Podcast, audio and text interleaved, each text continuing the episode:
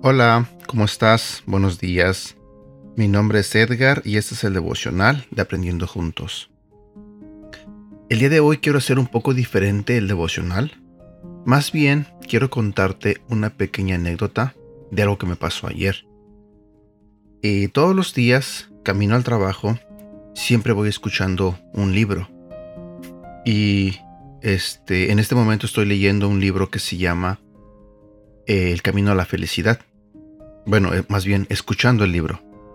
Entonces ayer hablaba en el libro sobre... Ah, mencionó una palabra que se llama ecleticismo. Y este contó una historia en el libro. Pero antes de que yo te cuente la historia, quiero decirte qué significa ecleticismo. ¿Qué es ecleticismo? El eclecticismo es la tendencia a formarse un criterio, o un plan de acción a partir de la combinación de doctrinas, teorías, sistemas, ideas o estilos de diferentes corrientes, sin elegir un único punto de vista. El término proviene de la expresión griega eklegein, que quiere decir escoger. Así, aquellas personas que para juzgar una situación o actuar, en lugar de decidirse por una sola doctrina o sistema, deciden combinar elementos de corrientes diferentes, o que pretenden conciliar distintos puntos de vista, se dice que practican el eclecticismo. Ok, esa es la palabra que eh, en el libro mencionaron. Y eh, el autor cuenta una historia eh, que te contaré en este momento. Decía así, en la antigüedad había un sabio estudioso de la Biblia que decía no creer en Dios es decir, era ateo. Un día, mientras que leía un versículo del libro sagrado tratando de interpretarlo, un hombre del pueblo entró en la biblioteca.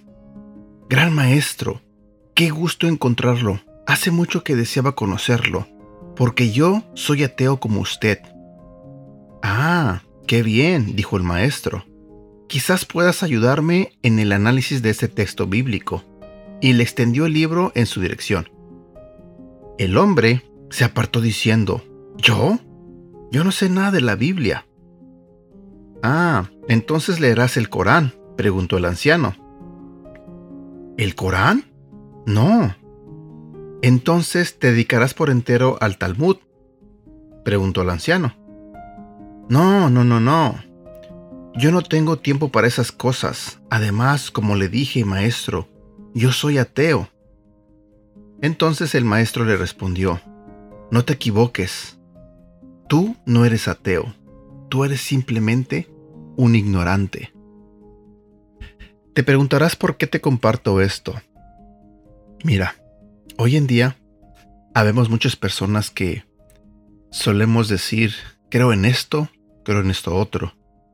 Y agarramos diferentes creencias de por aquí, de por allá, de todos lados pero sin, sin tener específicamente una.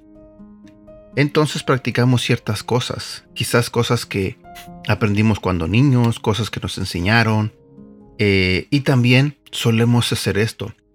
A veces criticamos cuando una persona practica cierta doctrina, por ejemplo. A veces señalamos, a veces juzgamos a ciertas personas porque ah, son de esta religión, son de esta otra. Pero déjame te digo algo. A veces hacemos todo esto en la simple ignorancia. Quizás escuche un poco fuerte al decirte esto, pero es la verdad. A veces simplemente somos un poco ignorantes, porque nos dedicamos a juzgar o a señalar eh, ciertas cosas sin saber ni siquiera en qué es lo que están creyendo. Mira, no vamos muy lejos. Cuando yo escuché esta historia, me puso a pensar en mí, en mi persona. Porque qué triste sería que después de 5, 6, no sé, 10 años estando en la iglesia, diciendo que soy cristiano, sería bien triste que yo diga, soy cristiano, pero que no sepa realmente qué es lo que significa ser cristiano, que no tenga la convicción de, realmente saber qué es ser cristiano, que simplemente diga soy cristiano porque se me hace fácil decir soy cristiano, pero realmente no conocer lo que es ser cristiano. Sería bien triste que 10 años después de estar en la iglesia, yo diga soy cristiano y jamás haya leído la Biblia, jamás haya abierto ese libro tan importante, tan sagrado, y haya leído la palabra de Dios. Sería bien triste decir soy cristiano cuando no conozco ninguna característica de, de ese Dios en el que yo creo. En verdad sería bien triste decir soy cristiano sin ni siquiera saber lo que significa o lo que significó que Jesús muriera en esa cruz por mí. Esto quizás te suene un poco fuerte, pero se me hizo algo interesante el querer compartir esto, porque no sé tú, pero yo no quiero que pasen cinco años más y que yo diga soy cristiano y siga estando igual, sin saber nada, sin aprenderme ningún versículo, sin leer la Biblia, sin ir a la iglesia los domingos, sin escuchar predicaciones en línea, sin escuchar podcasts o devocionales en línea. Creo que todos tenemos la oportunidad de, si realmente somos cristianos, si realmente creemos en Dios, todos tenemos la misma oportunidad de acercarnos a Él, de ir a su palabra y conocerlo más, para saber realmente en quién creemos, para saber realmente a quién predicamos.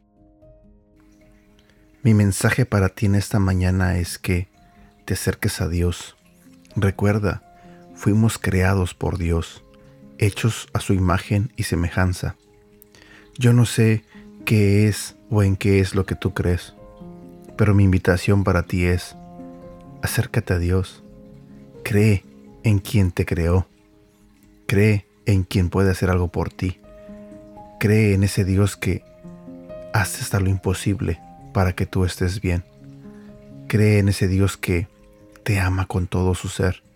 Cree en ese Dios que dio a su Hijo Jesucristo para que muriera por ti en una cruz. Y bueno, eso es lo que te quería compartir el día de hoy. Tal vez tu opinión sea muy distinta a la mía, pero te repito, me pasó esto escuchando este libro y se me hizo muy interesante. Espero que en este audio algo se te haya quedado. Espero realmente que Dios en esta mañana te haya hablado. Y créeme, te hago la invitación. Realmente te hago la invitación de todo corazón.